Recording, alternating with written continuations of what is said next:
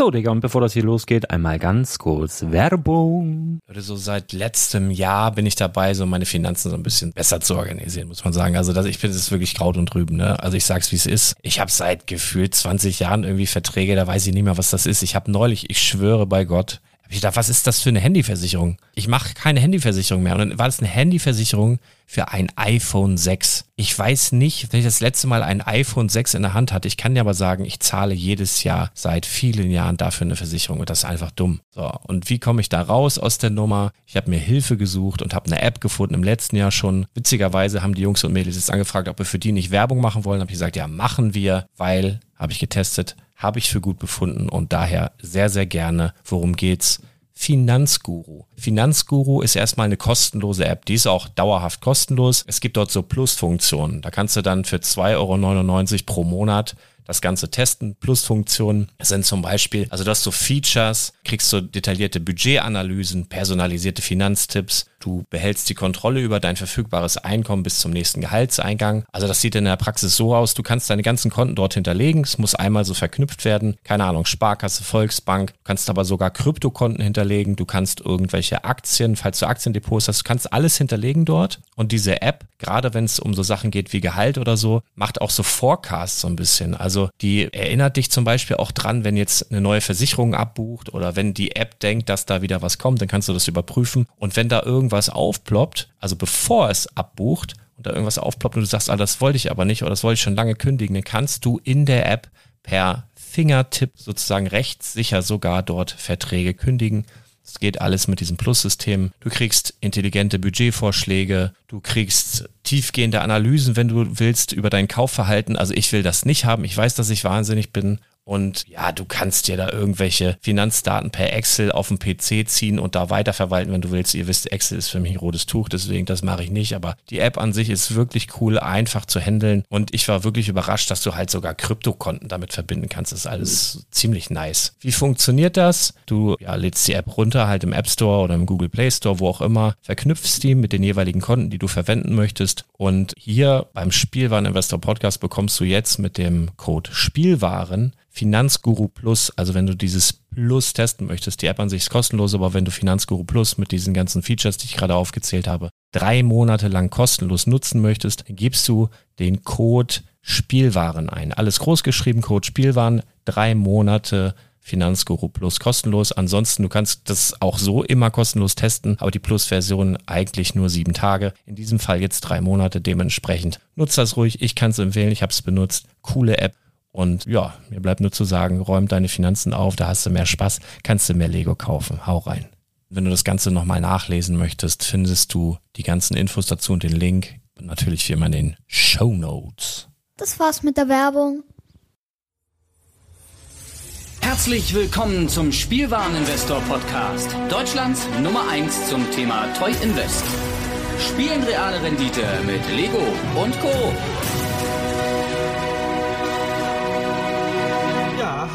und willkommen zu einer neuen Folge vom Spielwareninvestor im Bereich Magic the Gathering. Mein Name ist Patrick, auch bekannt als der Full Metal Nerd. Es war ja in den letzten Wochen etwas ruhig um Magic und jetzt ist es endlich da. Modern Horizons. Ähm, heute am 14.06. werdet ihr wahrscheinlich auch diese Folge dann schon hören können. Ja, Modern Horizons ist da. Ein neues Set von Magic Gathering, das das erste Mal in der Geschichte von Magic ein Set herausbringt, das direkt in Modern legal ist. Was heißt das Ganze? Also es gibt ja verschiedene Formate, verweise nochmal auf die Spielwareninvestor-Seite im Bereich Magic, da könnt ihr nochmal gucken wegen den Formaten. Und Modern ist das beliebteste Format. Ja. Und jetzt ist es so, dass Wizards sich dachte so, hey, wir bringen ein neues Set raus, äh, das direkt Modern legal ist, aber nicht Standard legal ist.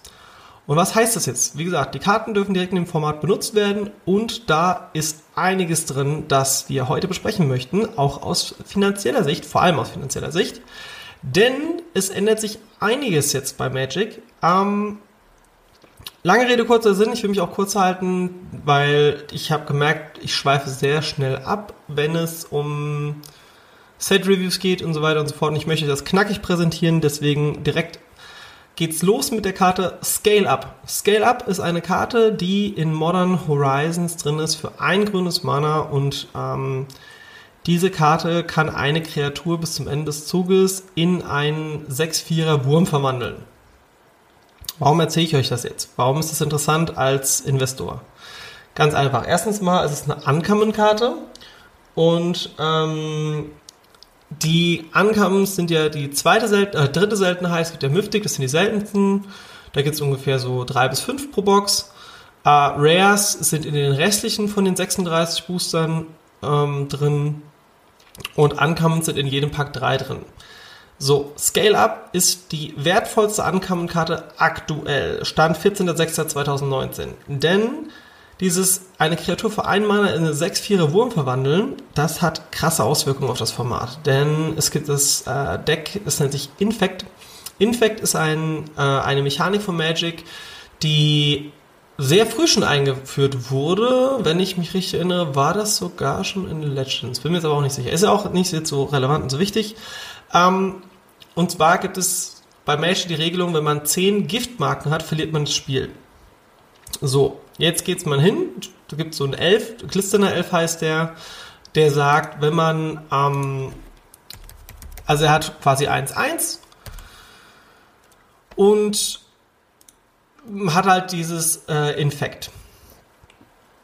Ja, das bedeutet jetzt, ähm, ich kann für einen Mana in Runde 1 diesen Elf spielen, in Runde 2 lege ich ein zweites Mana, darf dann mit dem Elf auch schon angreifen, mache ihn vorher zu einem Wurm, der 6-4 ist und es gibt noch die Karte, die es auch schon länger gibt, Might of the Old Krosa, die auch durch Infect sehr, sehr populär geworden ist. Ähm, ich muss gerade noch mal schauen, wie der genaue Text war. Might of the Old Krosa sagt nämlich, äh, eine Kreatur kriegt bis zu 2 plus 2 bis zum Ende des Zuges und wenn du das während deiner Main-Phase machst, dann kriegt die sogar plus 4 plus 4. Das heißt, ich kann einfach hingehen, den 6-4er Wurm in Anführungsstrichen zu einem 10-10er Wurm machen in Zug 2 und da das Ding Infekt hat, wird mein Gegner, wenn er noch keine Verteidigung hat, einfach sterben. Ja, das bedeutet jetzt, dass Scale-Up die neue oder auch Wurmform die neue krasse Karte für Modern wahrscheinlich ist. Ähm, und was heißt das jetzt für uns als Investoren? Zum einen, ich glaube, dass diese Karte noch teurer werden wird. Im Moment liegt sie bei ungefähr einem Euro. Ich gehe davon aus, dass die über die Jahre hinweg bei drei bis vier Euro ankommen wird. Jede davon, die ihr unter einem Euro kaufen könnt, könnt ihr machen. Ich würde aber nicht mehr als so sagen wir mal 30 oder 40 Stück davon kaufen, denn die Gefahr ist immer noch da, wenn dieser Combo zu krass ist dass die Karte verboten wird. Zumindest in Modern. Was aber nicht heißt, dass die Karte in Legacy nicht noch erlaubt ist. Äh, wenn ich mir jetzt zum Beispiel auch noch anschaue, will ich auch noch mal kurz gucken, was die ganze das Ding in Voll kostet. In Voll ist momentan bei ungefähr 8 bis 10 Euro. Ich würde sagen, in 5 bis 6 Jahren könnte das gute Teil locker 20, 25 wert sein. Warum? Ganz einfach. Das Prestige bei Magic mit den Vollkarten ist immer gegeben. Scale-Up ist sehr krass, denke ich aber nicht, dass die Karte nochmal so schnell nochmal gedruckt werden wird, weil sie halt doch schon sehr einzigartig ist. Ähm, wenn ihr die mal günstig kriegt für 7 Euro, 8 Euro, also alles unter 10 Euro und ihr sagt, ihr habt eh gerade Geld übrig, könnt ihr darin gerne investieren. Ja, Scale-Up ist eine gute Sache. Scale-Up ist eine schöne Karte, Scale-Up ist sehr mächtig und Scale-Up wird früher oder später wahrscheinlich äh, teuer werden. Also wie gesagt, normale Variante unter einem Euro, halbes Jahr, dreiviertel Jahr, denke ich so zwei Euro, zwei Jahren, drei Jahren, denke ich so vier bis fünf Euro. Das ist so der Lauf der Dinge von der normalen Variante und die Vollvariante momentan so bei knapp acht bis zehn Euro, sehe ich auch in ein paar Jahren bei 20 Euro in Foil wenn die Karte nicht in irgendeiner Form krasse Eingriffe ins Format bekommt, das Infekt irgendwie, was auch immer. Aber ich gehe nicht davon aus.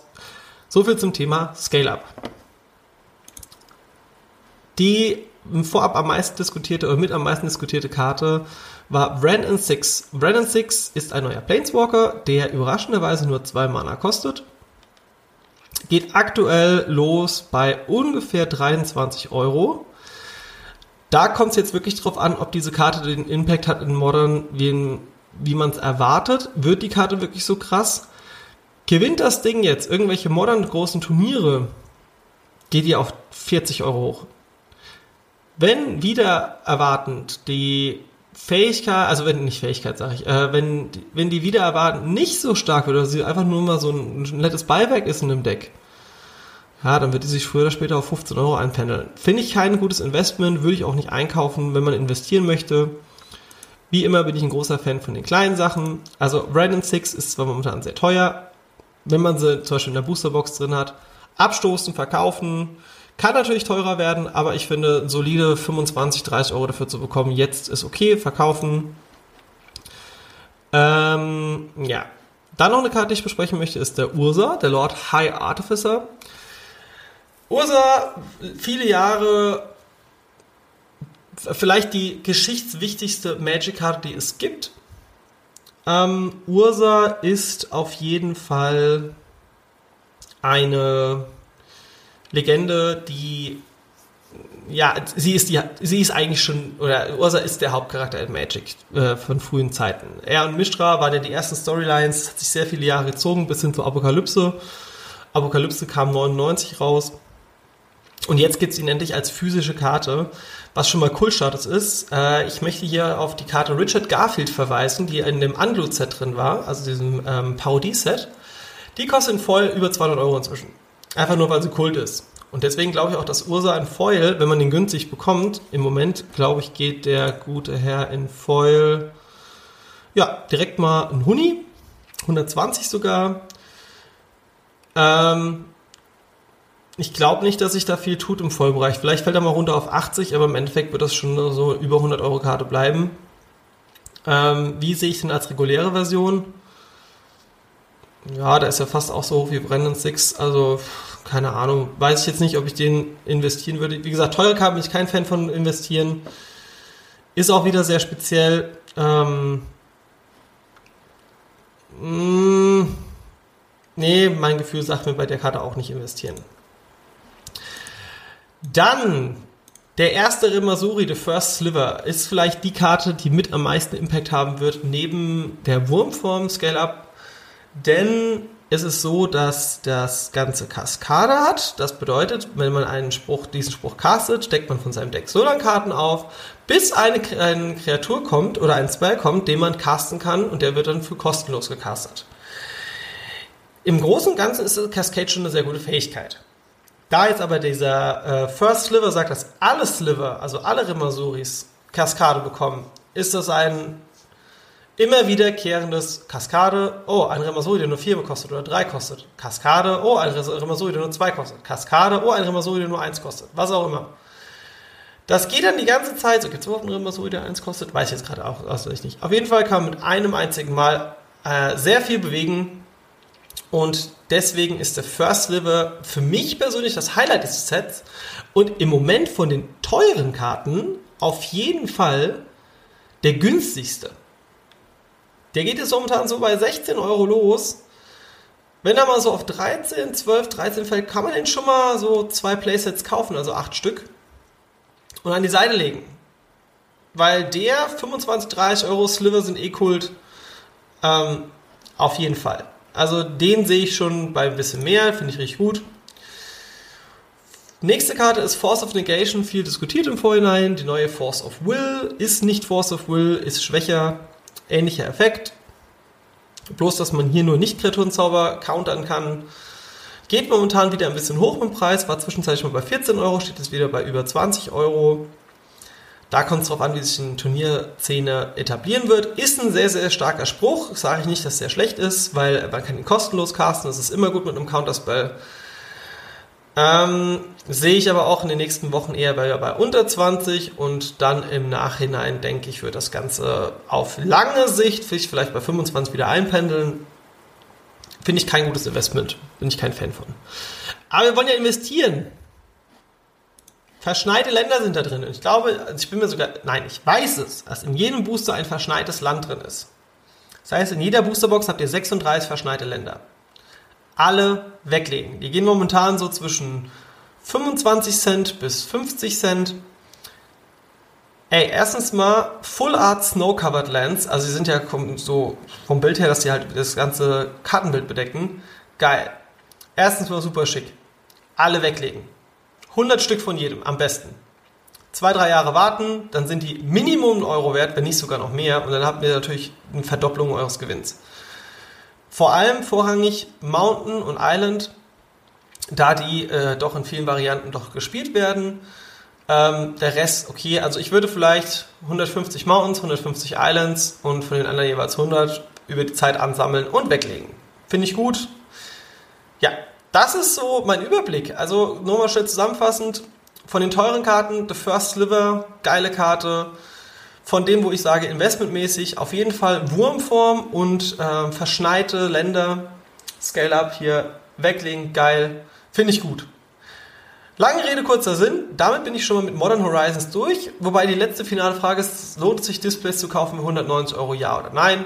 Ich sage aktuell nein, kauft lieber die Einzelkarten, weil für 190 Euro kriegt ihr ja schon ähm, sehr viele äh, von den Snow-Covered Lands und ihr bekommt dafür auch ein paar Sliver. Würde ich so machen. Und jetzt noch schnell eine Review bzw. eine News. Netflix hat sich mit den Russo-Brüdern, die für unter anderem Avengers Endgame, Marvels Avengers Endgame und viele andere Marvel-Filme äh, zuständig waren, zusammengetan, also Netflix, und jetzt bringen die eine Serie. Ja, das ist doch richtig gut.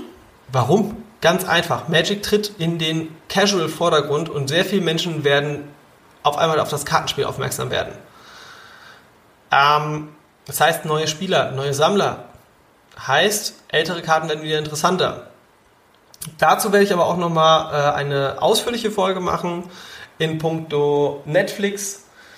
Äh, und was hat das für Auswirkungen auf Magic Gathering? Was sollten wir in den nächsten Wochen, Monaten schon einkaufen? Warum sollten wir das einkaufen? Und damit bin ich für heute durch. Ich bedanke mich vielmals fürs Zuhören und auf Wiederschauen, Wiederhören. Bis denn, euer Vollmittelhört, der Patrick. Tschüss.